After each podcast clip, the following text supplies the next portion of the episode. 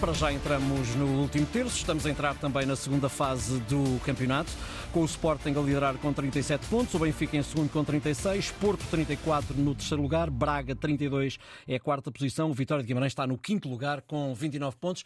Carlos Daniel, viva, uh, bom dia. Olá, Ricardo. Oh, Carlos, bom vamos, ano. bom ano para ti também. Partimos para esta jornada com o Porto, diria, com uma tarefa particularmente mais complicada. É um derby da Invicta, vai jogar ao Bessa. O Benfica depois vai jogar à Aroca. O Sporting recebe o Estoril. Mas a minha pergunta para além, ou seja, ah, não só olhando esta jornada, mas para aquilo que se perspectiva para o final do campeonato, diria, Carlos, que estamos perante uma, ah, uma segunda volta, ou um fim de campeonato com uh, uh, o domínio, ou seja, com um equilíbrio dominante uh, nos da frente? Sim, sem dúvida, e com quatro clubes a poderem ter legítimas aspirações eh, ao título, eh, ainda que nesta altura o Sporting a mostrar-se mais forte e obviamente o Sporting de Braga com um pouco de atraso em relação ao líder, são cinco pontos, não é muito, mas é alguma coisa. Eh, a jornada, todavia, creio que enquadra bem essas dificuldades que as principais equipas vão sentir. Esta é uma jornada em que nenhuma delas vai ter facilidade. É certo que o Sporting joga em casa e o Braga também, mas o Sporting joga com aquela que é neste momento a equipa que mais subiu de rendimento nas últimas jornadas, o Estoril Praia.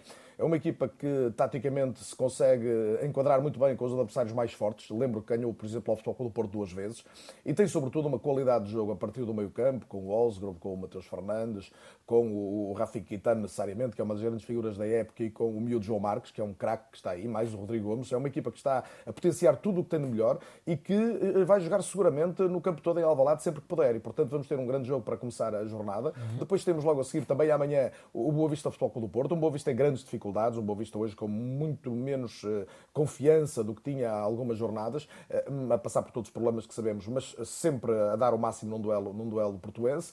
E depois o Benfica, perante o Aroca, que também está a crescer no sábado, e o Sporting de Braga, jogando em casa contra o Vitória de Guimarães, que toda a gente sabe que a rivalidade entre, entre os dois clubes. E, e o Vitória está bem, está em quinto, está a três uhum. pontos do, do Braga apenas. Portanto, é uma jornada que, que indicia muito do que pode ser o campeonato para a frente e já agora que antecede uma, uma ronda muito importante que inclui um Futebol Clube Porto Sporting de Braga a fechar a primeira volta. Portanto, esta jornada que vem a seguir às festas, que vem ainda num, numa, num, num pós-descanso de alguns dias de alguns jogadores, eh, pode, pode dizer alguma coisa sobre o futuro.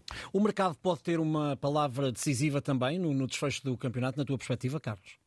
Sim, o mercado e, e, janeiro com, com jogadores ausentes, por exemplo, logo, desde logo no Sporting, o facto de Omande, de Morita e, e, logo a seguir este jogo também Jenny Catamo não estarem durante um mês praticamente, ou poderem estar perto de um mês ausentes da equipa, é seguramente determinante. Depois, a, a possibilidade de saída de jogadores e também aqui o Sporting é vítima do seu sucesso, quando se fala muito nos valores que podem surgir por Iócaras, por Gonçalo Inácio, embora se perceba a vontade do clube e dos jogadores até este momento de se manterem pelo menos até final da época. E depois depois os ajustes de plantel. O Braga precisa de defesas, o Futebol Clube do Porto precisa claramente de um, de um defesa central, pelo menos. O Benfica tem à partida Marcos Leonardo para ser mais uma opção de ataque, mas também precisa de um, de um lateral esquerdo porque não tem tido uma boa solução. Eh, e, e mesmo o Sporting vai ter que fazer algum ajuste, na minha opinião, em relação sobretudo ao meio-campo e eventualmente à lateral direita. E portanto, eh, janeiro vai mostrar como é que as principais equipas conseguem corrigir alguns problemas evidentes que têm nos plantéis e, sobretudo, suprir algumas ausências mais ou menos demoradas.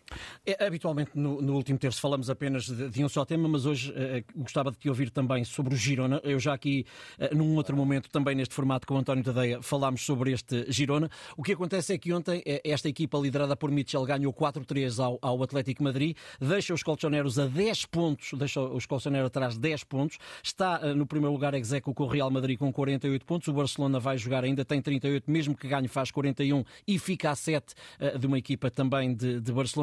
Eh, estamos aqui perante um, um, um caso sério, Carlos.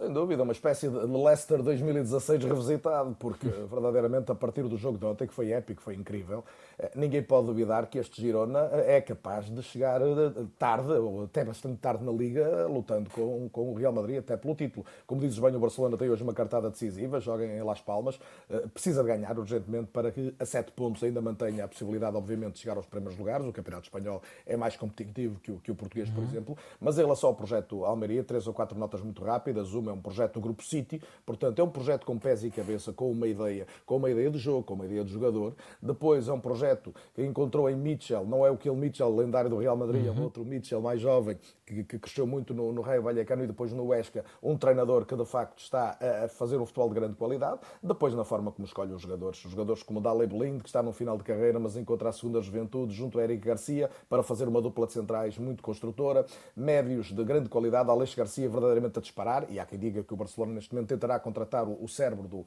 do, do, Girona, também Ivan Martin, que é um outro grande jogador, marcou o gol da vitória, e depois a arte, Savinho, a velocidade de, de Tsigankov, que ontem não jogou, e os golos, os muitos golos de, de Dobvik, que é um ponta de lança ucraniano, já com alguma maturidade, muito forte, mas muito bom jogador e também talhado por outros golos. Portanto, no futebol as coisas fazem-se disto. Uma boa ideia, um bom projeto de clube, um treinador competente para executar essa ideia e dos jogadores que encaixem no perfil e que permitam que, num contexto, uh, acabem por exponenciar o que têm de melhor. O, o segredo é este, não é fácil é cumpri-lo. Obrigado, Carlos. Até segunda.